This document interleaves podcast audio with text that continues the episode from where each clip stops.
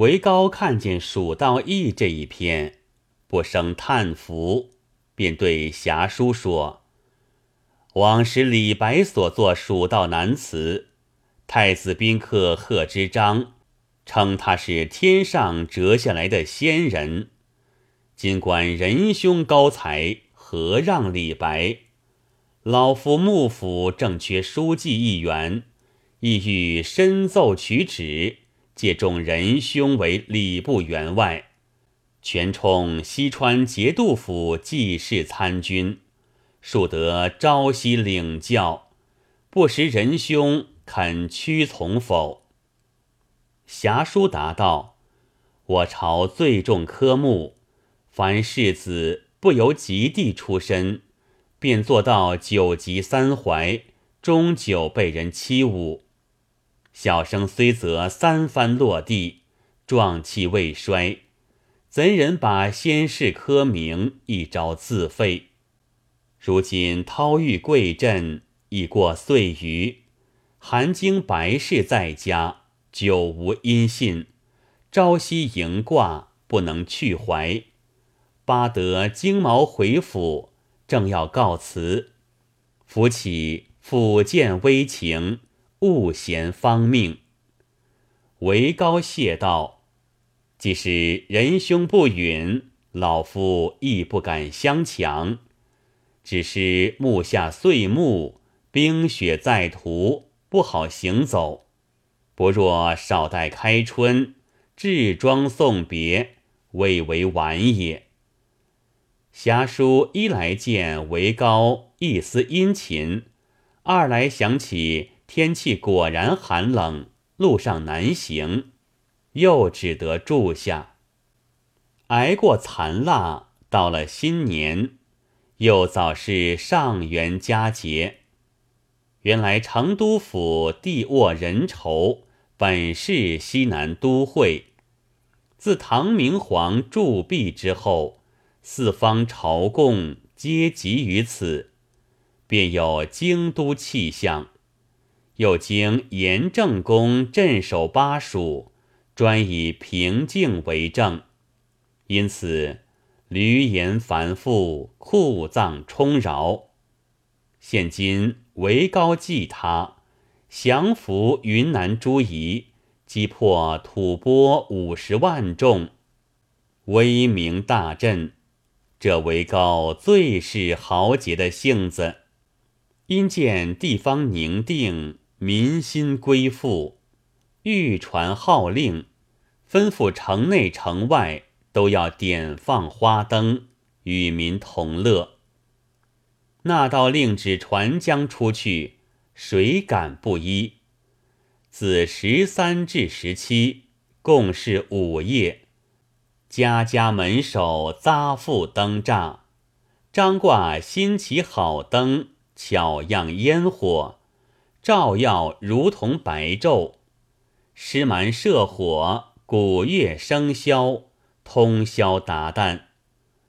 韦高每夜大张筵宴，在散花楼上，单请侠书庆赏元宵。刚到下灯之日，侠书便去告辞。韦高再三苦留，终不肯住。乃对侠书说道：“仁兄归心既决，难以相强。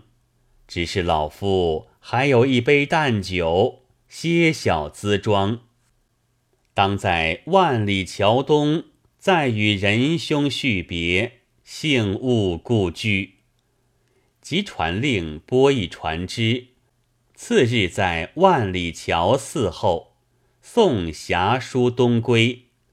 又点长行军士一名护送。到明日，韦高设宴在万里桥饯别侠书，亲举金杯，说道：“此桥最古，喜诸葛孔明送废衣使吴，道是万里之行，始始于此。这桥因以得名。”今仁兄青云万里，亦游今世，愿努力自爱。老夫禅关虽闭，共听泥金家报，特为仁兄谈之。一连的劝了三杯，方才捧出一个锦囊，说道：“老夫深贺令仙公推荐之力，得有今日。只因王室央长，未得少酬大恩，游雷远临，岂不残憾？但今盗贼生发，事难重切。老夫辽备三百斤。”全充路费，此外别有黄金万两，蜀锦千端，似道路稍宁，专人奉送，勿谓老夫轻薄，为负恩人也。有换过军士吩咐道：“一路小心服侍，不可怠慢。”军士叩头答应。侠叔再三拜谢道：“不才受此，已属过望，敢烦后命。”领了锦囊，军士跟随上船。那韦高还在桥上，只等望不见这船，然后回府，不在话下。且说侠叔别了韦高，开船东去。原来下水船就如箭一般急的，不消两三日，早到巫峡之下，远远的望见巫山神女庙，想起当时从此经过，按其神女托梦我白氏娘子，许她赋诗为谢，不知这梦曾托得去，不曾托得去，我岂可失信？便口占一首，以偿夙愿。诗云：“古木阴森一线天，乌峰十二锁寒烟。襄王自作风流梦，不是阳台云雨仙。”提壁，又向着山上作礼称谢。过了三峡，又到荆州。不想送来那军士忽然生起病来，侠叔反要去服侍他，又行了几日，来到汉口地方。自此从汝宁至洛阳都是汉路。那军士病体虽愈，南京鞍马驰骤。侠叔写下一封书信，留了些盘费。遂令随船回去，独自个收拾行李登岸，却也会算计，自己买了一头牲口，往东都进发。约莫行了一个月头，才到洛阳地面，离着开阳门只有三十余里。是时天色傍晚，一心思量赶回家去。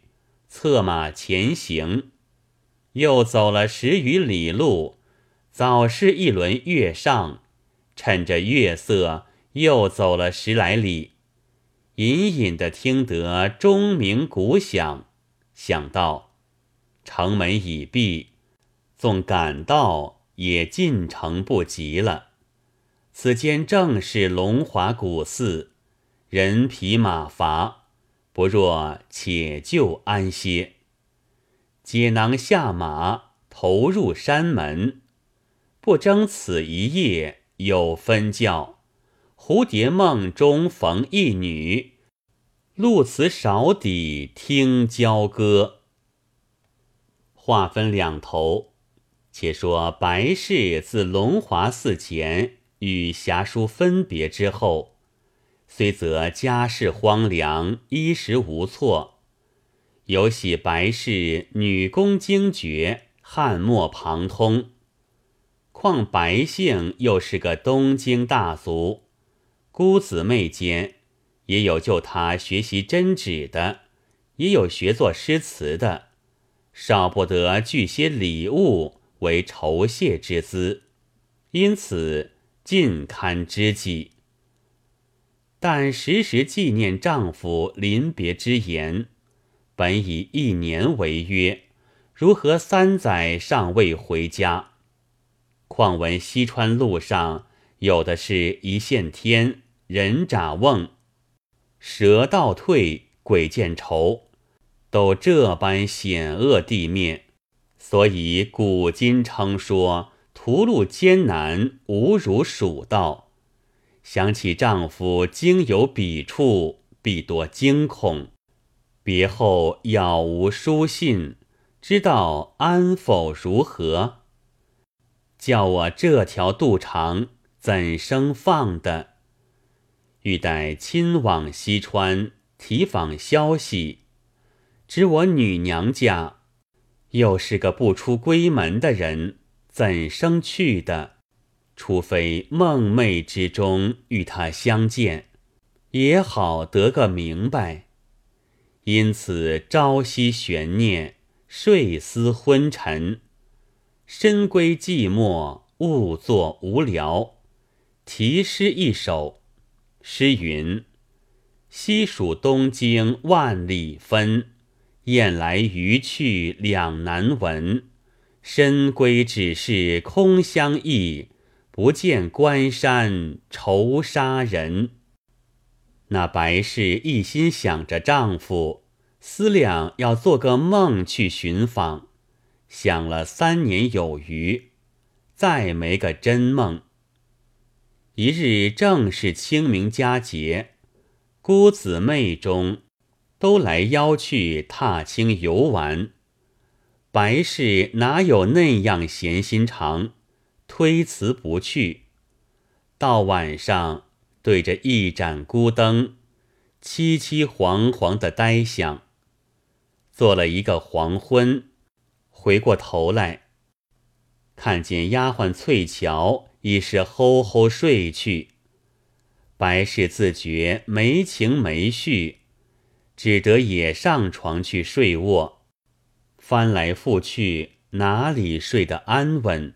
想到我直嫩命薄，要得个梦儿去会他也不能够。又想到，纵然梦里会着了他，到底是梦中的说话，原做不得准。如今也说不得了，须是亲往蜀中访他回来，也放下了这条肠子，却又想到。我家姊妹中晓得，怎么肯容我去？不如瞒着他们，就在明早悄悄前去。正想之间，只听得喔喔鸡鸣，天色渐亮，急忙起身梳果，扮作村庄模样，取了些盘缠银两，并几件衣服，打个包裹。收拾完备，看翠桥时睡得正熟，也不通他知道，一路开门出去，离了崇贤里，请客出了开阳门，过了龙华寺，不觉又早到襄阳地面，有一座祭锦亭，原来扶秦时有个安南将军窦涛。镇守襄阳，弃了宠妾赵阳台随任，撇下妻子苏氏。那苏氏名讳，字若兰，生得才貌双绝，将一幅素锦，长广八寸，织成回文诗句，五色分章，计八百四十一字，诗三千七百五十二首。寄与窦涛，窦涛看见，立时送还阳台，迎接苏轼到任。夫妻恩爱，比前更笃。后人遂未见亭于此。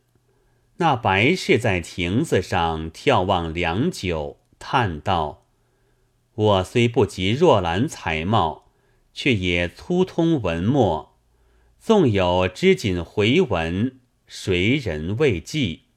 是他早整归边，长斜抗力乎？乃口占回文词一首，题于亭柱上。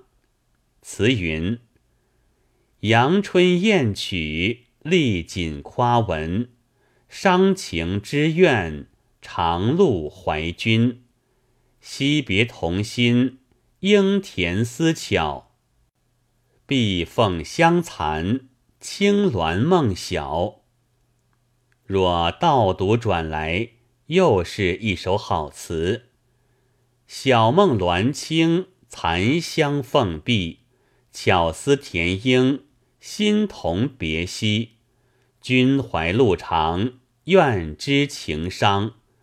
闻夸锦丽，曲艳春阳。白氏题罢。离了季锦亭，不觉又过荆州，来到魁府，恰遇天晚，见前面有所庙宇，遂入庙中投宿。